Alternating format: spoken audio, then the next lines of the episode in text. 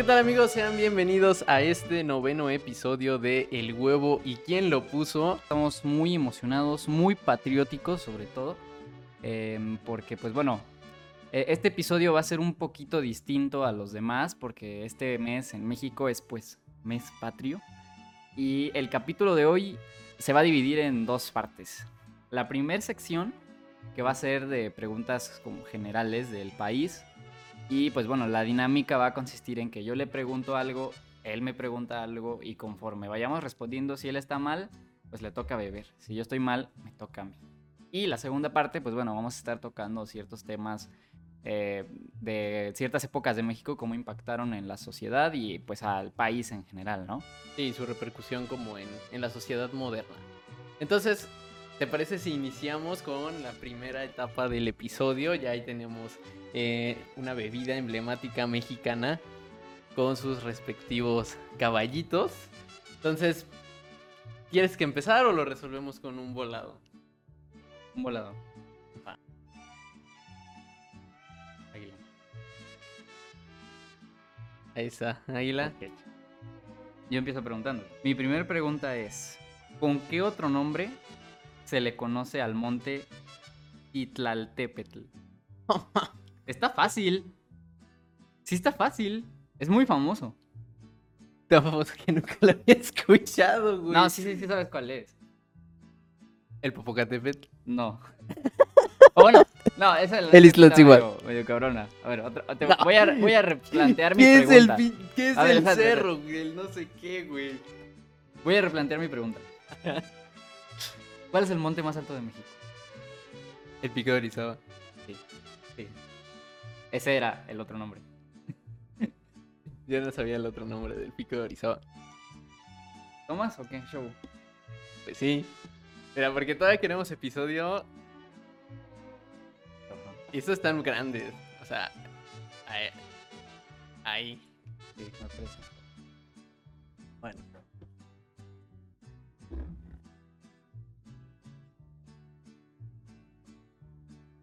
Ay, güey. ¿Qué es? ¿Tequila? Ay, qué asco. No manches. Ah. bueno, ya voy yo, ¿eh? ¿Cuál es el nombre verdadero de Pancho Villa? Francisco. No, Sí, ¿no? no. Entonces. El nombre verdadero de Pancho Villa es Doroteo Arango. No mames. Y ese estaba bien fácil. ¿Y, y- y sabes por qué estaba más fácil? Porque yo se lo había dicho antes de empezar el episodio. Yo dije, esta se la va a regalar. Tu salud. Ay, güey.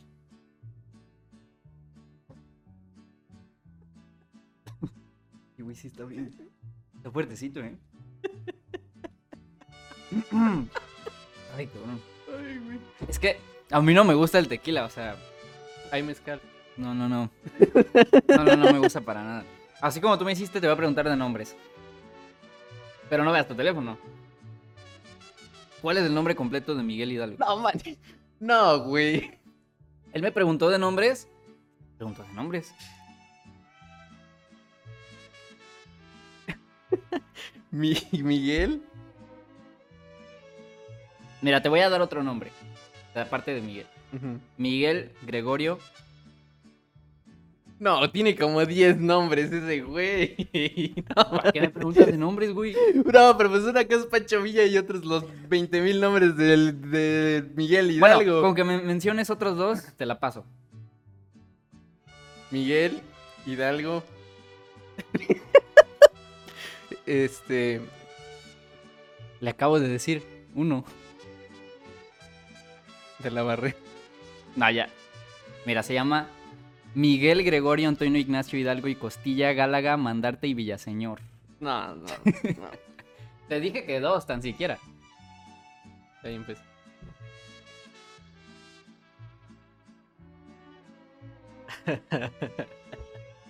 Ay, bien culero.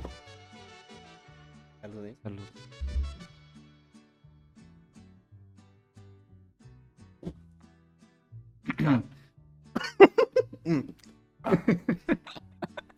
Ya voy yo, ¿eh? Ok. Mira, para mi pregunta, No. esta te la tienes que saber, ¿eh?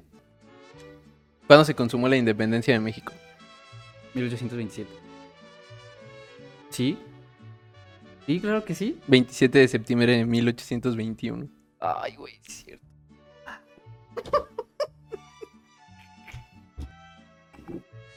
No, está bien horrible esta madre. Güey, es que neta sabe bien a culo. Neta sabe horrible. Hubieras comprado uno mejorcito. Es que no hay presupuesto. Por eso, denle like y suscríbanse para más presupuesto. Güey, es que está bien culero, ya no quiero. Mejor grabamos otro día con. con Mundet o una mamada así, porque sí sabe. ¡Ya, ándale! Güey, tan siquiera un tonallano o algo, no mames. No mames, tu cara de sufrimiento. Ya el segundo sabe menos. Ya el segundo sabe menos. Dale, dale, dale, dale. ¿Cuál es la religión oficial de México? Católica. Ninguna. El Estado mexicano es, es laico. Güey, es laico, no mames. Pero es que en su mayoría son católicos. Pero pues no es oficial. O sea, nadie te obliga a hacerlo. Pero la mayoría, por sociedad moral, No. son católicos. No, el Estado es laico. No, ajá. ¿Cuál es la, la religión que más se profesa en México? No. Es, ¿Cuál es la religión oficial? Y ya casi no queda Pero todavía. ya ya casi no queda. Ay, güey. Qué maravilla del mundo moderno se encuentra en México. Eh, la pirámide de Chichen Itza. El templo de Kukulcán. Bien, bien, bien. A mí me faltan dos. Y a él igual. A ver. Este está fácil.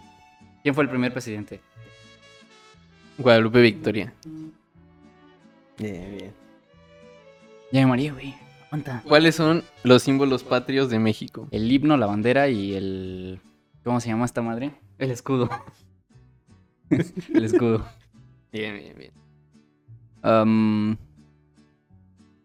¿Qué emperador azteca estaba cuando se consumó. cuando llegaron los españoles a México? Es fácil. Moctezuma. Sí. Moct- Y ya la última. Esa fue mi última, ¿no? Tu última. Última. ¿Quién avisó a los insurgentes cuando se descubrió la conspiración de las autoridades españolas? No sé, güey. No mames. No, güey, no sé. José de Domínguez. No mames. La final, que sea la final. Entonces va a haber una pregunta de bonus. Va, va. Ok, jalón, sin ver y sin titubear. Ok. Sí. No pueden repetir ni mucho menos. Los seis niños héroes, nombres. Juan Escutia, Juan de la Barrera. Eh, Juan Escutia, Juan de la Barrera, Luis Ocampo. No, Inés Luis Ocampo. Dale, pues. El último. Benito Juárez. Benito Juárez, este. Te lo juro que estaba segurísimo. ni Luis ni Ocampo, güey.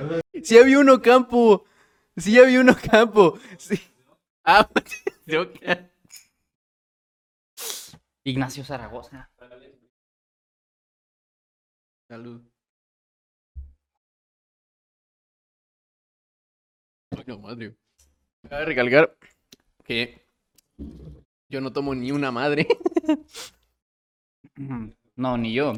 Entonces, bueno, ya, después de este episodio para entrar en calor en, en un mes patrio, vamos a iniciar con el tema del día de hoy, en donde vamos a ir viendo la historia de México y su impacto o su repercusión en la sociedad moderna.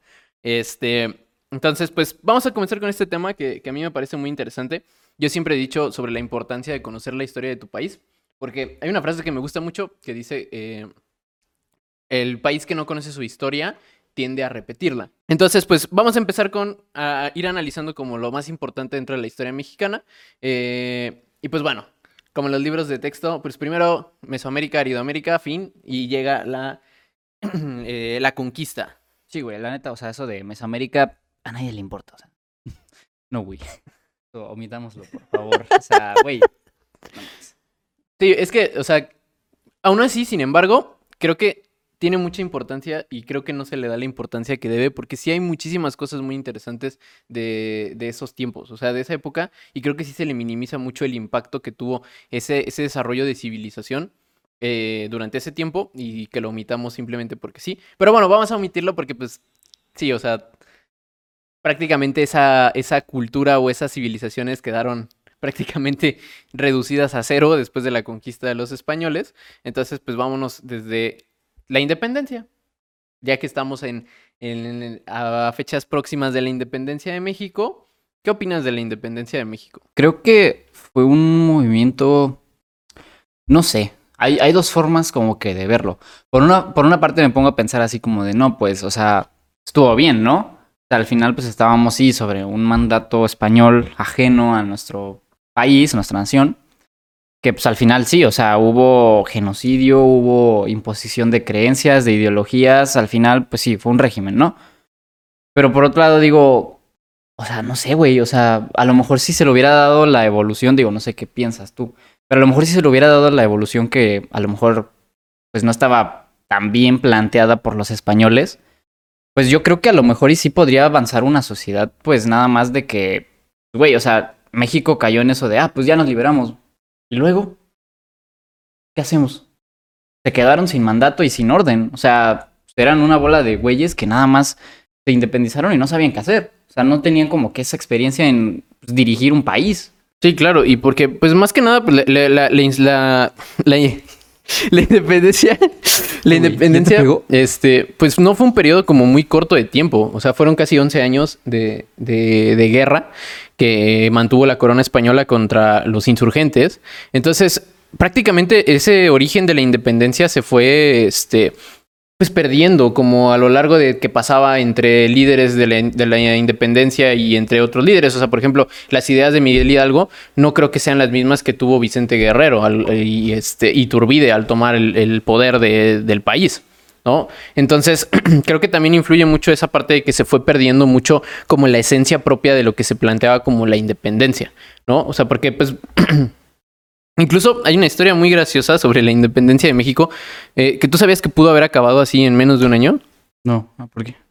Porque, pues, bueno, haz de cuenta que, pues, obviamente Miguel Hidalgo, pues, convoca este movimiento y, pues, mmm, Miguel Hidalgo, incluso Miguel Hidalgo no es el Miguel Hidalgo que vemos en las fotos. Ah, del... no, ese era un amigo del güey que, que, lo mandaron Que lo mandaron a hacer. A hacer. O sea, no. agarran y dicen, no, pues, te tienes que...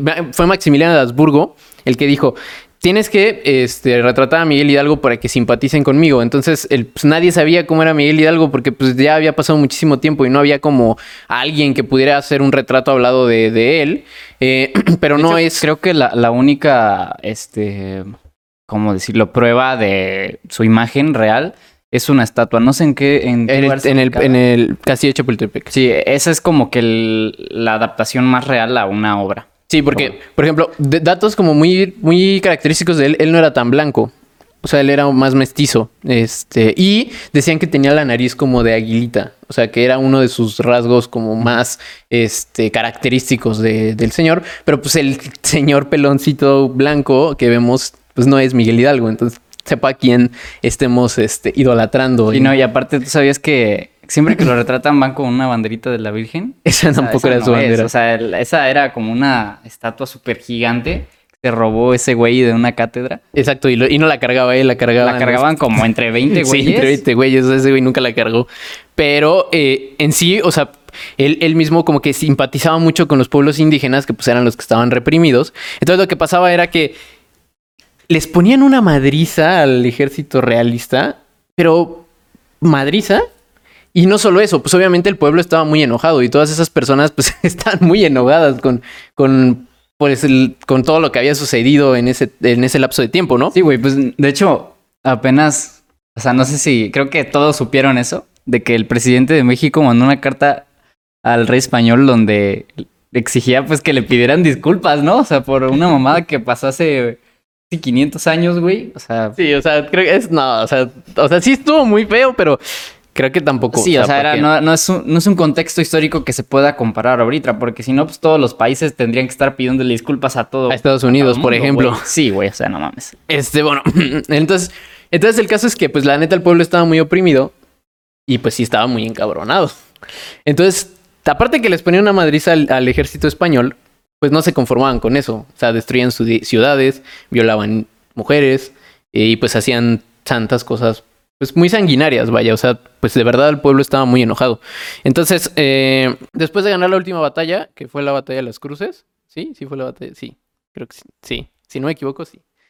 Fue la batalla de las cruces, este, y ya estaban a nada de llegar a, la, a la capital de México, ¿no? Ciudad de México. Y entonces Miguel Hidalgo dice, pues, ¿sabes qué? Mejor no, porque pues la neta sí se va a poner muy feo. Así se va a poner muy feo y pues no quiero cargar con, con el peso de, tantísimas muertes, porque no solo mataban a, a los, a los españoles, a los soldados españoles, sino que también empezaban a matar mujeres, niños, todo lo que veían, pues arrasaban. Entonces, pues Miguel Hidalgo dice, ¿sabes qué? Pues mejor no, mejor nos retiramos. El ejército español convoca sus fuerzas y pues es cuando se empieza a dar esta guerra, pues mucho más larga de lo que pudo haber sido. O sea, en tres meses Miguel Hidalgo pudo haber tal vez eh, generado esta independencia de México. Entonces, pues Miguel Hidalgo nunca vio a México independiente, dio esa transición, pero él nunca eh, celebró la independencia de México. Entonces, pues sí, o sea, ya después llega Iturbide con Vicente Guerrero, toman pues, Palacio Nacional, y también hay otra historia chistosa de que ellos toman Palacio Nacional un 26 de septiembre, se pusieron muy pedos y firmaron la Carta de Independencia hasta el día siguiente, 27 de septiembre de, 19 de, de 1821, que es la verdadera independencia de México.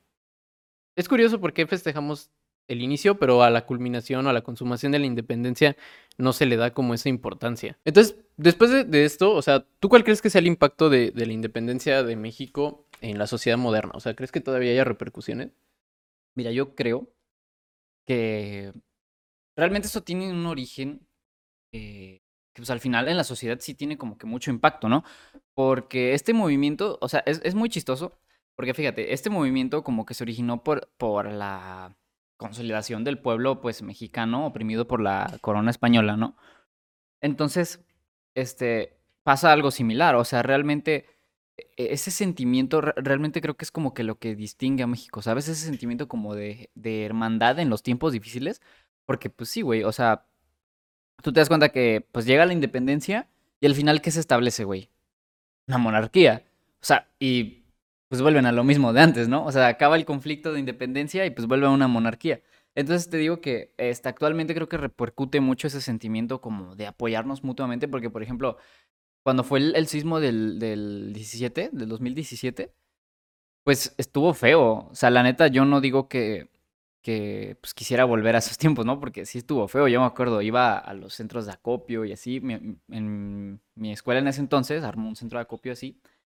Entonces, pues era como que un sentimiento de hermandad que todos tenían. O sea, todos se olvidaron de todo lo demás y se ocupaban en, pues, ayudarse entre, entre ellos, ¿no? Y al final, pues pasó algo similar, ¿no? Todo lo que se juntó se le, se le quedó al, al gobernador del estado, que al final, pues lo empezó a repartir porque pues, se aproximaban las elecciones. Y pues sí, o sea, yo creo que, que sí repercutió mucho porque de ahí nace como que ese sentimiento de no, o sea, somos uno solo. O sea, yo creo que ese es como que un punto a favor, pero a la vez en contra, porque no se llega a un fin último, ¿sabes? O sea, sí, ya, viva, nos independizamos. ¿Qué hacemos? Una monarquía. Eh, sí, viva, reconstruimos México por lo del sismo. ¿Qué pasa? Pues nada, otra vez todos vuelven a sus vidas como que miserables y se olvidan de, ese sentimiento de hermandad. Y yo creo que eso pues sí repercute en la actualidad, ¿no? Yo, yo no sé, yo cuando estábamos checando lo del tema, o sea, me surgió un como sentimiento como de que siento que nos falta un poquito como de, mm, como de identidad como país. O sea, como, si analizas la historia de México, hemos estado envueltos entre buenos, malos, aquí para allá, izquierda, derecha. Güey, es que México siempre ha estado en guerra. Sí, sí, siempre ha estado en guerra, o sea, el periodo más estable de México es el porfiriato. Y porque ahí había... No, pero tampoco, güey. O sea, ahí era porque había mano dura. O te corriges o mátalos en caliente. O sea, sí, sí, pero, pero, pero, pero ese periodo de estabilidad. No me digas que eres porfirista, güey. No soy porfirista, o sea, porque realmente el movimiento pues no era al 100% pues bueno, ¿no? O sea, Creo, pero es que es el tema, o sea, creo que no sé si el hecho de que la sociedad mexicana siempre se ha visto envuelta entre guerras y conflictos internos y, eso ha generado como una falta de identidad que no nos permite como desarrollar un criterio más allá. O sea, como ninguna ideología ha podido quedarse en México por mucho tiempo. Sí, no, porque por ejemplo, eh, allá en, China, pues sí hay como que una ideología ya pues pre- predispuesta, ¿no? Que es que se respeta mucho a los mayores. Cuando tú te vuelves mayor, se supone que ya tienes el tiempo para analizar pues los demás factores del mundo. Y por ejemplo aquí no, güey, aquí está en constante cambio. Antes, pues sí, ¿no? Era politeísta. Después, que se estableció a la fuerza el cristianismo. Después, que, que no, que no era necesario pues ser cristiano, ¿no? Y ahorita sí, o sea, estamos como que en una falta de identidad al grado de que llegamos a compararnos con otros países, güey. Claro, y, y creo que México siempre se ha movido por el interés, eh, por el interés de unos cuantos. ¿Tú crees? Sí. Sí, o sea, eh, de- desde el principio. Hay, hay rumores que dicen que incluso Miguel Hidalgo inició la independencia por intereses personales. Porque era una persona rica, entonces la corona española estaba solicitándole pues muchos impuestos a, a estas personas. Entonces pues dijo, no, no, no, no, esto no puede seguir pasando. Eso dicen algunos historiadores, otros dicen que no, que sus causas eran 100% este, honestas. Pero bueno, estamos hablando de una persona que pues le decían que tenía nueve hijos, le gustaba la baraja. Entonces, no lo sé. Este, no, no quiero pronunciarme en favor o en contra de, de algo acerca del personaje, pero, pero sí, o sea, al final, y ya después, Iturbide, que fue el primer emperador, no tenía unas intenciones de ayudar a México, en general. Y, y la historia de México siempre se ha movido en base a los intereses de unos cuantos. O sea, tú dirías entonces que el, el problema de la nación desde que se consumó a lo mejor la independencia podría ser el interés propio, porque sí se ve reflejado en, en la actualidad también. Sí, O sea, ese típico dicho de que, ah, pues si él lo hace, ¿por qué yo no? Sí, y porque creo que como sociedad no tenemos como esa falta de, de identidad colectiva. O sea, como que, como que, pues a mí con que me vaya bien, ya no es pedo mío, ¿no? Y nunca ha habido como un interés generalizado. O sea, nunca, o sea, la neta, la neta, o sea, suena muy feo, pero nunca te paras con tus amigos y dices, güey, hay que hacer que México sea mejor. Y sabes, es que también es un problema muy feo. O sea, esta infoxicación que ha estado en el país desde siempre, de que pues dicen, o sea, que es tan normal que alguien te diga que México está tan feo, que no te espantas. Esto, es es tan que- normal que alguien te diga que ayer mataron a alguien por aquí, que no te espantas. O sea, Exacto, pero porque siempre ha estado feo, güey. ¿No? Y independientemente de la causa, o sea, creo que sí, no hemos tenido un periodo como de mucha estabilidad como otros países que pues sí han podido irse desarrollando principal, bueno, toda Latinoamérica prácticamente muy similar, eh, pero, pero sí, o sea, nunca hemos tenido periodos como de, pues muy pacíficos, que digamos, siempre estamos envueltos en, en algún evento bélico. Entonces, pues eso tiene mucho desgaste y mucha repercusión en la sociedad moderna, porque pues no hemos podido, yo creo que es eso, o sea, no, no, no hemos podido como definir cuál es el rumbo que debe de tomar México, colectivamente. El rumbo que quiere tomar México es el que decide, pues, un grupo de interés económico o político. Y siempre está basado como en eso. Y todos los periodos que hemos vivido por, por la historia de México siempre son lo mismo. Los conservadores quieren una cosa, los liberales quieren otra. Los neoliberales quieren una, los conservadores, los, este, los conservadores quieren otra. Entonces, creo que creo que, que, que todo esto de que somos como un, como, como un pueblo sin causa. Suena feo y, y- y se siente, tal vez muchas personas se ofendan por esto, ¿no? Eh, sinceramente yo no lo estoy diciendo como algo pues, realmente para ofender, porque al final yo también soy mexicano y también me duele y también digo, güey, no mames, o sea, sí, no te despiertas todos los días y dices, quiero mejorar a México. Siempre velas por un interés personal. O sea, pero entonces, ¿tú dirías que hay una falta de organización tanto social como política, como económica? ¿O, o cómo? Sí, como una desorganización O sea, completa pero entonces, ideológica. ¿Cuál sería como que el rumbo final? O sea, ¿cuál, cuál sería como que esa organización que diera hacia algo? ¿Hacia dónde da? hacia dónde daría. Eso es lo que a mí no me queda claro, porque sí, o sea, sí estoy de acuerdo que pues mucha gente tiene pues ideologías muy muy distintas, ¿sabes? Porque por ejemplo en Estados Unidos, cuando fue lo de la Segunda Guerra Mundial, como que todo el mundo era nacionalista. Y esto sí, eso sigue, o sea, todo el mundo es muy nacionalista allá, de que no, y que Estados Unidos, pinche madre. Y eso fue como que dándole un rumbo, ¿no? Y aquí en México no. O sea, ¿hacia dónde se dirige? ¿Hacia dónde se puede llegar con esa organización? ¿Hacia dónde se, se debe de llegar? Pues yo creo que es muy difícil. O sea, porque por ejemplo Estados Unidos, la historia de Estados Unidos es muy interesante porque realmente, eh, pues sí es la tierra de las oportunidades, porque allá no había ciudades como aquí. O sea, allá en Estados Unidos sí hubo una conquista, ligera conquista, pero no tanto como aquí. O sea, más bien allá llegaba la gente y era como de, ah, pues si tú te vas a explorar, vas a ser muy chingón. Y probablemente te haga rico. Aquí no, aquí fue intervención total. Entonces, entre tantas sirve. Eh, en México, ¿cuántas personas no han intervenido? Ya intervino Francia, ya intervino España, ya intervino Estados Unidos. O sea, toda esa mezcla de intervenciones y de luchas ideológicas, como que estamos como. ¿Qué pedo? ¿Qué sigue? No sé qué rumbo deba tomar México. Y, creo que eso es lo complicado. Y creo que eso es más bien lo que tendríamos que ponernos a analizar a futuro.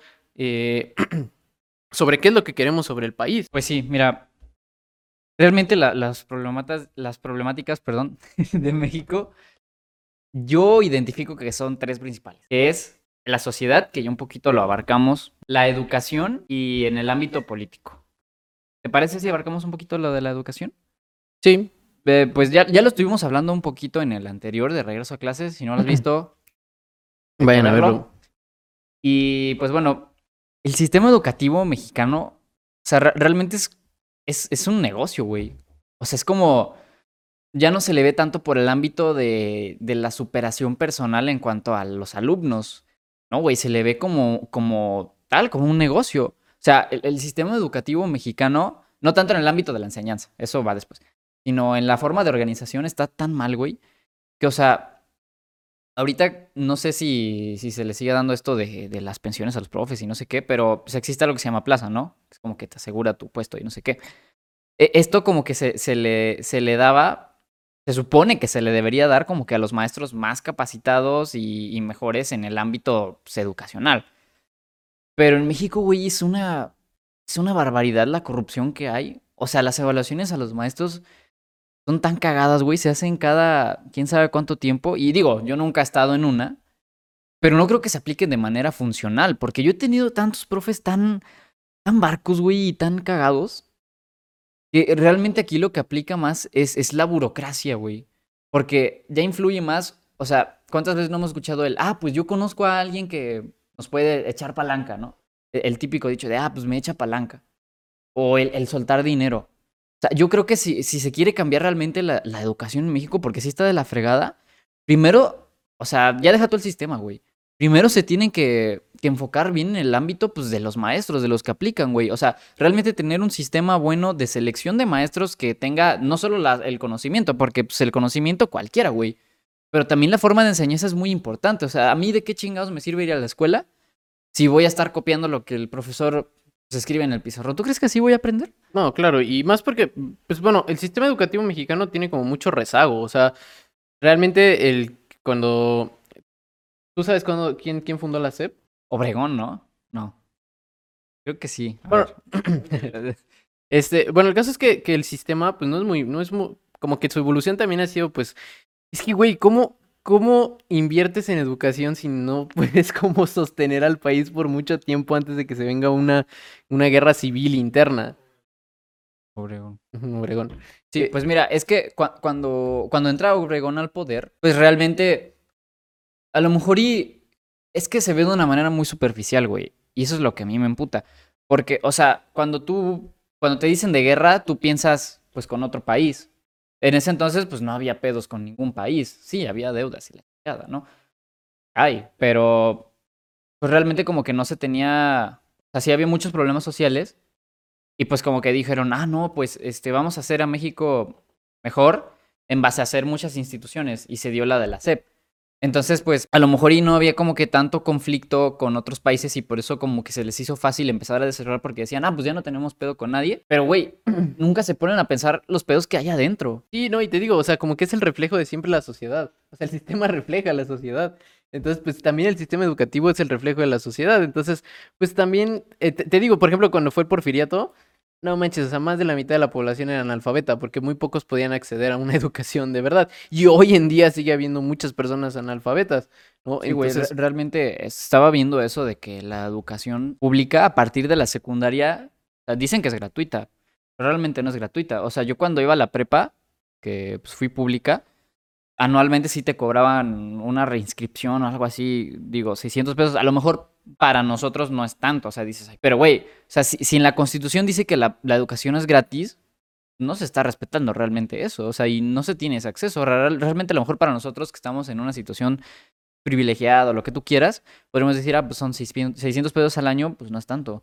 Pero, güey, imagínate, pues una familia, no sé, que a lo mejor y vive hasta la chingada y no tiene tanta oportunidad de trabajo, pues a lo mejor y en esas temporadas del año le va de la fregada y pues 600 pesos ha de ser un chingo, ¿no? sí, claro, o sea, evidentemente es algo como muy, muy fuerte. Y, y te digo, o sea, yo creo que viene de lo mismo, o sea, como que el sistema no logra consolidarse y, y su evolución se ve muy rezagada en comparación de otros países, ¿no? O sea, porque también el sistema educativo tiene un rezago bien cabrón, ¿no? Entonces, es por lo mismo, o sea, ese- a México le hace falta ese periodo de estabilidad. Pero, pues en sí el, el- el gran problema, pues yo creo que viene de las dos, ¿no? Tanto como de las instituciones que manejan la educación, como pues en sí el sistema educativo.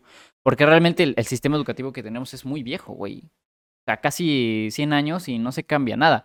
Y, y sí, güey, es muy culero. O sea, el sistema educativo está tan feo que pon tú, no sé, la mayoría de las escuelas entran a las 7 de la mañana. Y pues imagínate esas poblaciones marginadas que viven lejos. O sea, no, no se piensa en eso. Y aparte, deja tú eso. O sea, no se piensa en el desarrollo del alumno, se piensa en la eficiencia del avance que se tiene en, en el progreso académico. Pero, o sea, ¿tú crees que realmente un alumno tiene sufi- suficiente eficiencia para estar trabajando a las 7 de la mañana, madrugando? A lo mejor la mayoría se levanta a las 6, a las 5 para llegar a, a tiempo. No, güey, no se, no se tiene como que ese valor humano, no se tiene, no se tiene ese objetivo de trascendencia.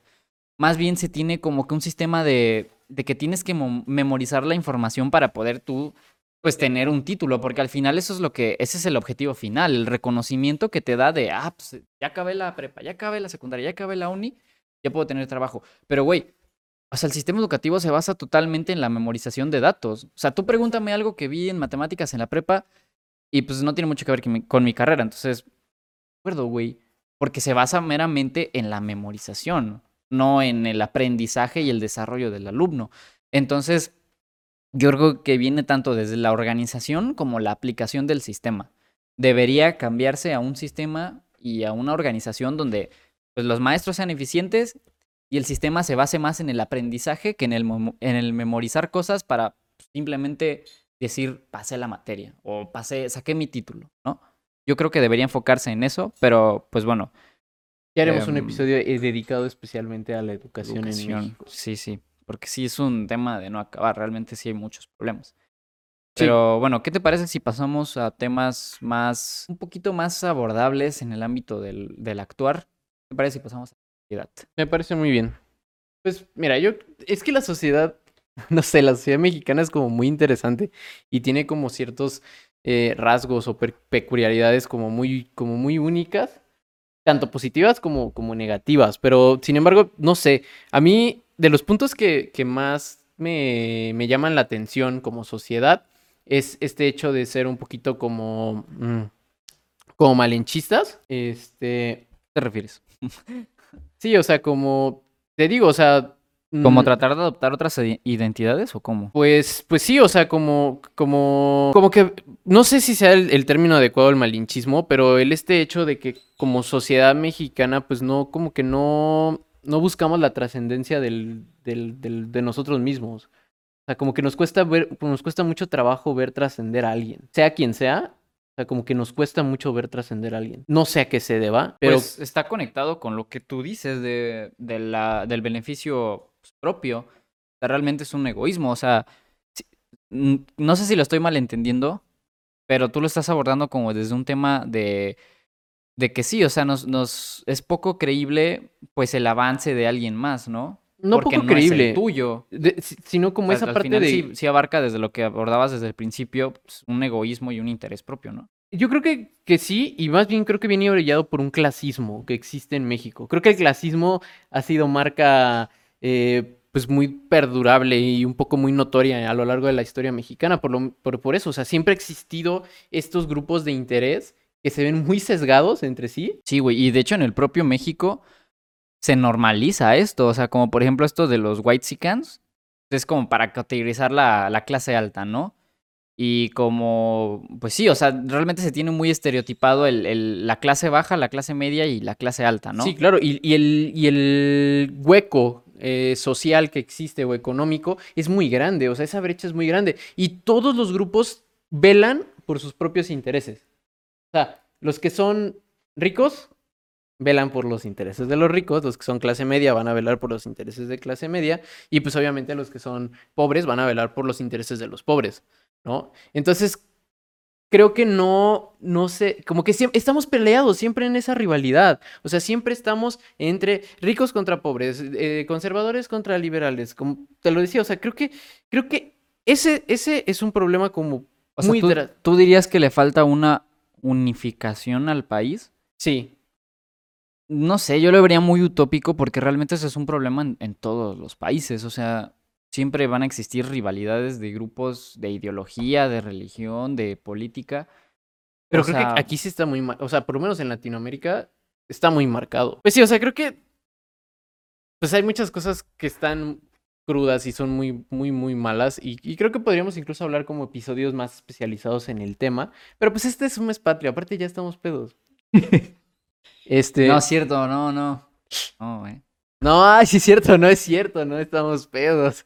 No es cierto. Este, este bueno, y, y pues vamos a, vamos a celebrar un poquito de lo de, de, del- de lo grande que es México, ¿no? O sea, ¿Tú, creo que tú- tú cuál dirías que es el factor social que, que dirías, yo por esto no me voy de México o me gusta México? Un factor social que tú digas, ah, pues la pobreza. sí, yo. No es cierto, güey. Sí, sí, eso nos tiene aquí. No. Es que Pero eso entraría más en lo económico, güey. Ah, sí, sí es cierto. No, no es cierto. ¿Qué pasa? Es que, eh, pues no sé, siento como que México siempre te hace sentir como en casa. Digo, a comparación de otras que vives aquí. No, sí, pero a comparación de otras culturas, o sea, la cultura de, de Latinoamérica es una cultura como, muy cálida. A comparación de países europeos o ah, Estados Unidos, Canadá, eh, son culturas muy frías, en donde pues esa emotividad eh, que se tiene no es muy alta. O sea, realmente no te sientes como muy... Sí, o sea, llegas a Estados Unidos y no es como que la gente llegue, ay, buenos días, bienvenida a mi país. No. Sí, o sea, como por ejemplo esos pequeños detalles de que, pues no sé, ¿eh? cuando vas a un restaurante y te traen comida, siempre dices, ah, pues muchas gracias y así. Y por ejemplo, pues en otros países, ¿no? Es como de, ah, pues te traen, pues porque estás pagando, ¿no? Y pues ya. Y por ejemplo aquí en México no, si es de, ah, pues, este, muchas gracias. O por ejemplo, yo, yo algo que lo que no estaba acostumbrado, la neta, este, por ejemplo, mis amigos con los que salgo, o sea, saludan a todo el mundo porque pues, los conocen y así, ¿no? Y, y aún así, o sea, no son amigos ni nada. Pero, o sea, se saludan así como, de- como si se conocieran de toda la vida. A, a eso te refieres, ¿no? Como esa empatía que hay. Sí, Como sí, de o sea, que llegan y, ah, pues buenas noches y muchas gracias. Sí, o sea, por ejemplo, permiso", y- tú llegas con alguien de Estados Unidos y, y pues te, a lo mejor te dice, buen día, ¿no? Pero ¿qué pasa aquí en México? Ah, ¿cómo estás? Y a lo mejor te cae gordo, güey. Pero no, no, este, no eres tan frío con eso. Y esa calidez se siente mucho como en las personas eh, que, que vivimos aquí. O sea, como que tenemos esa, ese don de ser como muy serviciales, como, como muy cálidos con, con las personas eh, que nos rodean y, y, este, y también con las personas extranjeras, ¿no? O sea, creo que también eso es algo muy padre de México, que, que se nos reconoce a nivel internacional, que es que esto del turismo. Eh, pues sí, o sea, no es lo mismo tú ir a turistear a- al extranjero que un, tu- que un extranjero venga de turismo aquí en México. Sí, ¿no? no. Y aparte, creo, creo que otro punto muy importante, o sea, creo que ya lo, lo mencioné, de que a lo mejor no se tiene un nacionalismo tan fuerte como en Estados Unidos, pero sí se tiene como que un poquito de hermandad, por ejemplo, que apenas que fueron los Juegos Olímpicos, o sea, yo veía a todo el mundo hablando de eso y de que felicitando a, a los güeyes que fueron y que ganaron y no sé qué. O sea, realmente cuando, cuando alguien logra algo aquí, eres muy apoyado. A sea, y eso es lo que, lo que algo, algo que yo sí he identificado, que, que si realmente es un logro bueno, realmente eres apoyado en su máxima totalidad. A lo mejor no, no por gobierno, pero por la sociedad, pues sí eres muy, muy apoyado y eres hasta tomado como un símbolo de orgullo del país, ¿no? Depende. Y, y es que, pero, pero fíjate que eso arraiga otros problemas, porque de ahí la gente se cuelga para decir, no, México es, es chingón porque tuvimos no sé cuántas medallas. O sea, por triunfos de otros, se cuelgan para decir que el país es bueno, pero ellos no hacen nada para hacerlo bueno realmente. No, y depende, o sea, estamos hablando de deportistas y de futbolistas. No, pero por ejemplo también que siempre dicen esto de que, por ejemplo, de que Edison no inventó el foco, de que en realidad fue un mexicano, o de que la televisión en color y todos esos, o sea, realmente como que sí se le da mucho énfasis a todos los logros que ha tenido México y es como que muy impulsado por la sociedad. A eso es lo que yo iba, pero ¿qué Sí, es muy decir? impulsado, pero yo creo que como es doble moral. Digo, ya sé que estamos hablando de cosas buenas, pero sí es muy doble moral, la neta, la neta sí es bien doble moral. O sea, porque sí te enorgullece en el extranjero decir, ah, sí, qué chingón, un mexicano. Pero, güey, cuando el mexicano estaba intentando hacerlo, no eras capaz de decir, ah, qué chingón, lo está intentando. O sea, no. e- eso, como eso por ejemplo, es esto que la neta cuando- eso sí me cuando- enoja. Sí, por ejemplo, cuando fue el último mundial que jugó contra Alemania, o sea, antes decían, no mames, pues es el último campeón, o sea, ¿cómo le va a ganar? Pues no mames. O sea, todo, no, no lo apoyaban, tenía cero apoyo, cero, cero, cero. Y cuando ganó, hasta la actualidad todavía hay videos de que no, y que cómo es posible, y México chingón, y... O sea, realmente sí es como, como que una hipocresía y una doble moral de que, no, pues, es que eres mexicano, güey, ¿cómo, cómo crees que le vas a ganar a un alemán? Es que Y después, resumidas no, es que eres mexicano, güey, eres Nos chingón". encanta la fiesta. Nos encanta la fiesta, güey. Entonces, si hay algo que celebrar, lo vamos a celebrar. Pero si no hay nada que celebrar, tampoco no lo vamos a celebrar. Pero pues bueno, este, yo creo que en sí, sí, el problema de la sociedad, yo creo que sí es como que tener esta empatía, no solo con México, o sea, suena feo, pero es lo que hace falta, o sea, realmente tendría que ser con toda la especie, ¿no? Pero sí, es lo que hace falta, o sea, cuando, cuando tú ves a un, a un cabrón que dices, no, mira, ese güey se ve que te va a saltar, pues no, o sea, realmente esa- esos prejuicios y todas esas como moralidades que se han ido dando en la sociedad, yo creo que se deben eliminar y es lo fundamental que le hace falta a México. Sí lo tiene, la hermandad, la, la solidaridad con todos los, los patriotas, ¿no? Pero solo se tiene en tiempos de escasez. Yo creo que eso es lo que le falta, que en cualquier momento se tenga esa empatía, ese sentimiento chido, porque por Oye. ejemplo, había un ejemplo de Oye, que... ¿Qué es lo que más te gusta de México?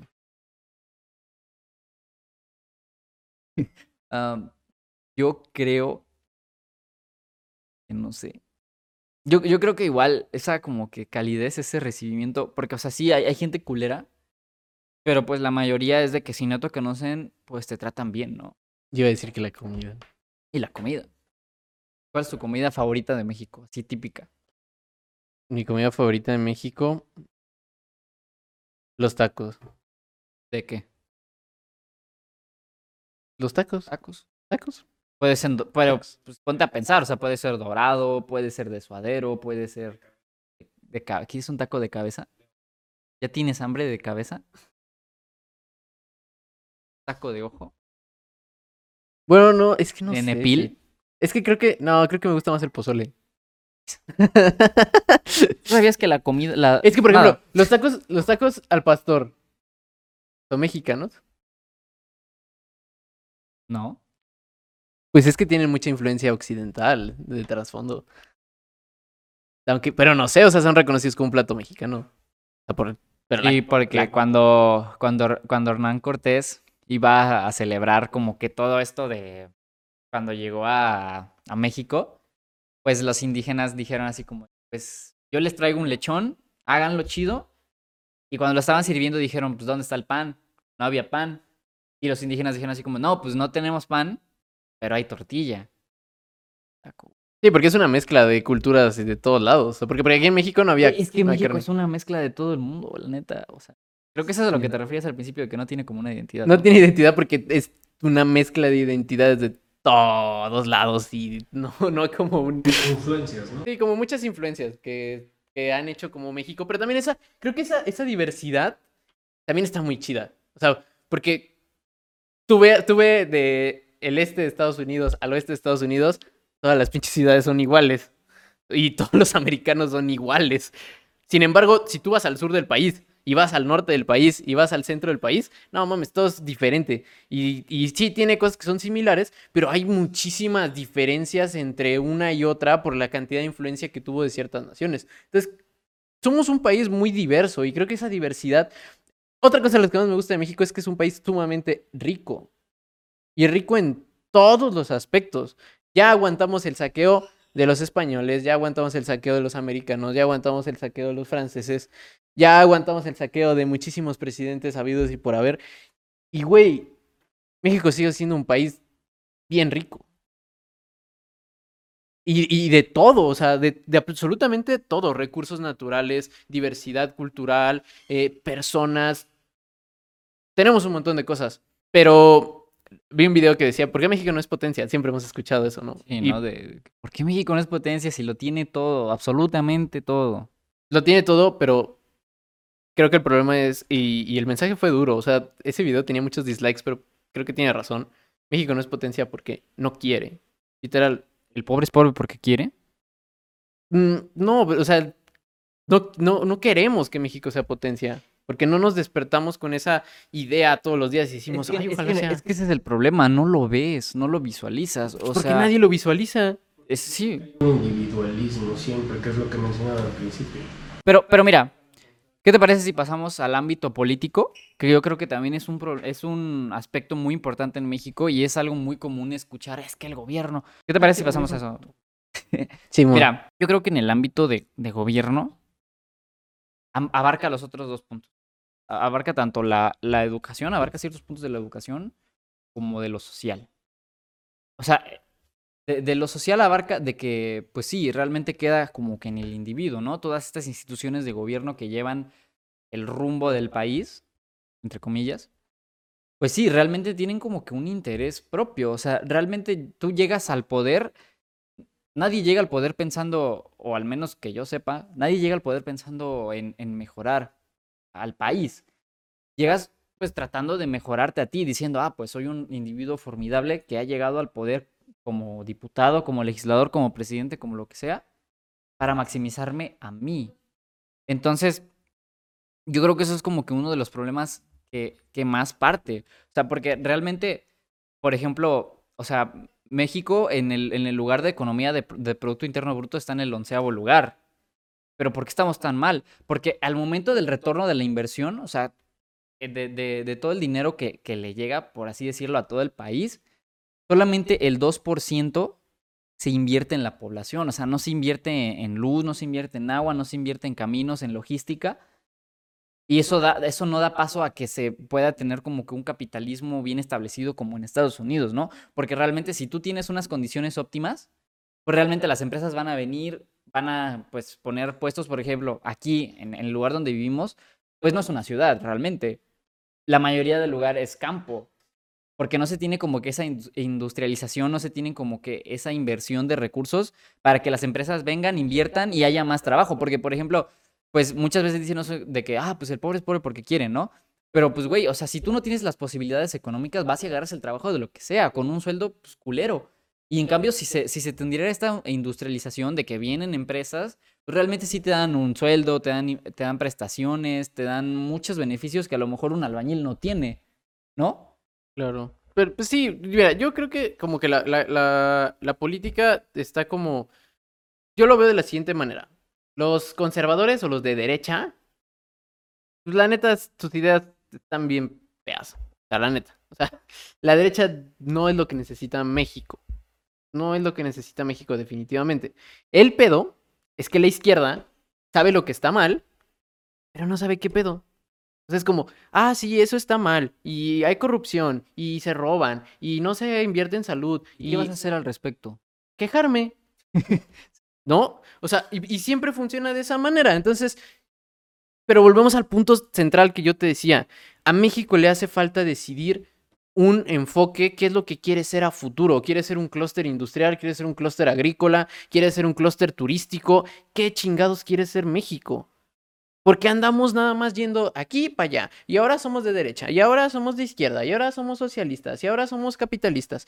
Y pasa lo mismo en, en el- en la organización política. Estamos entre capitalistas, socialistas, este, Comunista. anarquistas y todo lo vamos revolviendo porque no sabemos hacia dónde quiere ir México. No, y es que tenemos aparte. como esa certeza de cuál es el punto óptimo al que quiere llegar México. ¿Qué, qué quiere ser México? Sí, no, y es que aparte, si te das cuenta, la sociedad mexicana, eso se me olvidó este, plantearlo en lo, del- en lo de los puntos de, de sociedad, pero también influye en lo político, que es que siempre tratamos de echar culpas, güey. Siempre. O sea, en este caso, por ejemplo, también recaerías en echarle la culpa a una ideología central. Cuando realmente, güey, ser humano no es una ideología. Colaborar para trascender no es una pinche ideología. O sea, Sie- Siempre, siempre dicen eso, ¿no? De que, ay, es que el presidente que está es un corrupto, puta madre. No, güey. O sea, por ejemplo, un ejemplo súper claro de que esto es súper imparcial es como con Colosio, ¿no? Que, pues, sí, antes de llegar a la presidencia fue asesinado y dicen que, pues, fue culpa de Salinas. Pero decían, no, es que él era el cambio que necesitaba México y que si él hubiera llegado a la presidencia, a lo mejor y no estaríamos bien. O sea, todos los presidentes que han pasado por la historia, el país está igual o hasta va declive. Sí, ¿no? claro, porque- Entonces, este, yo creo que eso tampoco no es como que un punto muy rescatable. O sea, yo te lo aseguro, no quiero asegurar, iba a decir te lo aseguro, pero no quiero asegurar. Pero muy probablemente si este güey hubiera llegado a la presidencia, ¿tú crees que hubiera pasado un cambio? ¿Crees que en, en- en seis años hubiera estado el cambio? No, no porque- o sea, no se establece un- una, una ideología, un cambio, un, un camino, lo que sea, no se establece en seis años, güey. Y eso es, es- es muchas veces el problema de echarle la- de, del, país, echarle la culpa a otras cosas, ya sea Dios, ya sea el gobierno, ya sea mi vecina Juanita que no barre su banqueta. Yo creo que ese es el gran problema. Y, la política mexicana es el mismo reflejo de la sociedad. No hay que irnos muy lejos y simplemente haz un análisis del presidente actual y es un mexicano cualquiera que le echa la culpa a los demás, que no respeta la ley, que hace lo que su voluntad se le da la gana.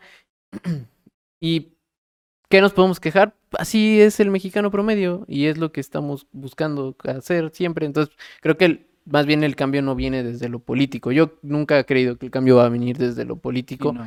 Eh, No, aunque venga el, el mejor presidente de la historia de cualquier país, no se va a mejorar. O sea, porque el país no lo conforma un presidente. El país somos nosotros.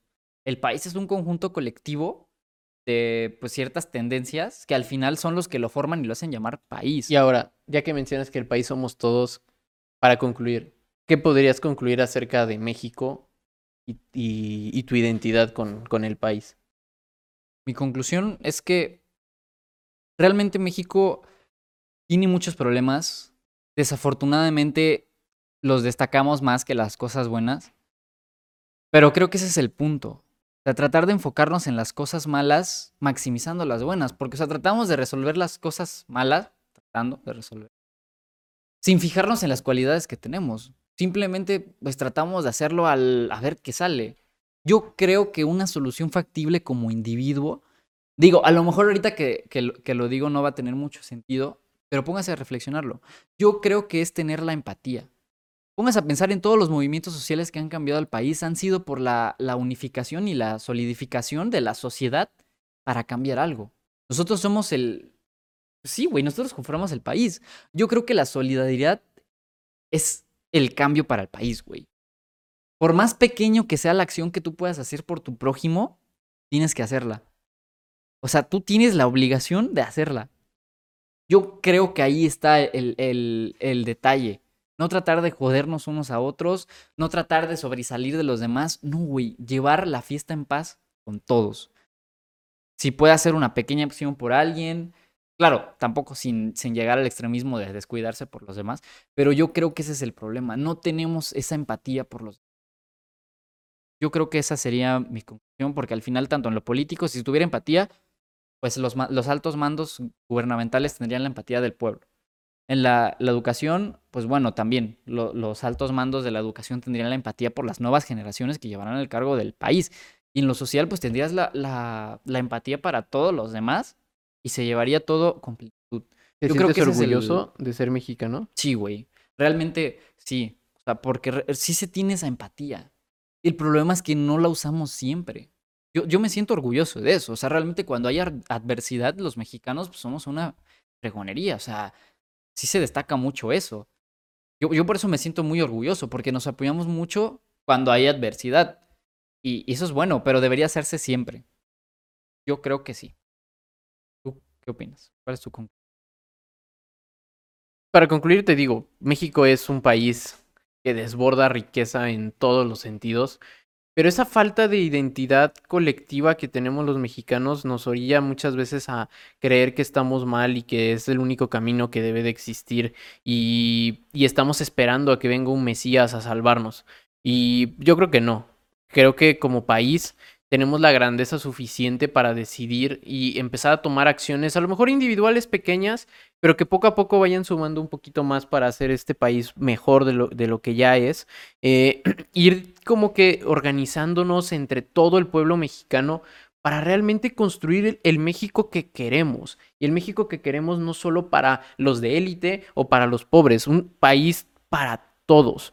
Porque México tiene la suficiente solvencia de recursos para poder generar para los de élite y para la clase más baja del país. Pero yo creo que es eso, generar esa sociedad mexicana de verdad, no dividida, que realmente nos sintamos todos mexicanos y que todos siendo mexicanos jalemos a México hacia el mismo lugar. Un, país donde, donde se genere un ecosistema de bienestar para todo México, no nada más para un colectivo en especial o para grupos de, eh, de personas muy selectas. No, México es una nación que tiene gente muy buena, muy capaz, pero necesita enfoque. Necesita que nos enfoquemos en realmente mejorar como sociedad, mejorar como economía, mejorar como grupo político y mejorar como país. ¿Vale? Tenemos todo para ser potencia, sí. Que nos falta querer hacerlo. Sí, pues creo que sí es el mensaje principal. Ya vimos hasta el güey quien lo puso, o creo eso. Pero, pues sí, al final el cambio de México no está en echárselo a un presidente, no está en echárselo al sistema educativo, mucho menos a los demás. Al final, pues está en usted. Y pues si se quedó hasta el final del video, pues realmente creo que, que debería no, no, se, no se lo estoy ordenando. Considéralo, piénselo bastante, que el cambio realmente sí está en usted, sí está en una persona, porque así como usted va cambiando, puede pues poner esa ideología e ir cambiando México poco a poco. Como en discurso presidencial. Con, us- contigo hacemos el cambio. Vota PRI. Yo estoy muy pedo. Este, Pero pues bueno, diviértanse en sus fiestas patrias. Eh, muchas gracias por ver este siéntanse video. orgullosos de ser mexicanos, pero todavía nos falta. Todavía nos falta. Viva México. Viva México. Nos vemos en el siguiente episodio. Chao. Chao.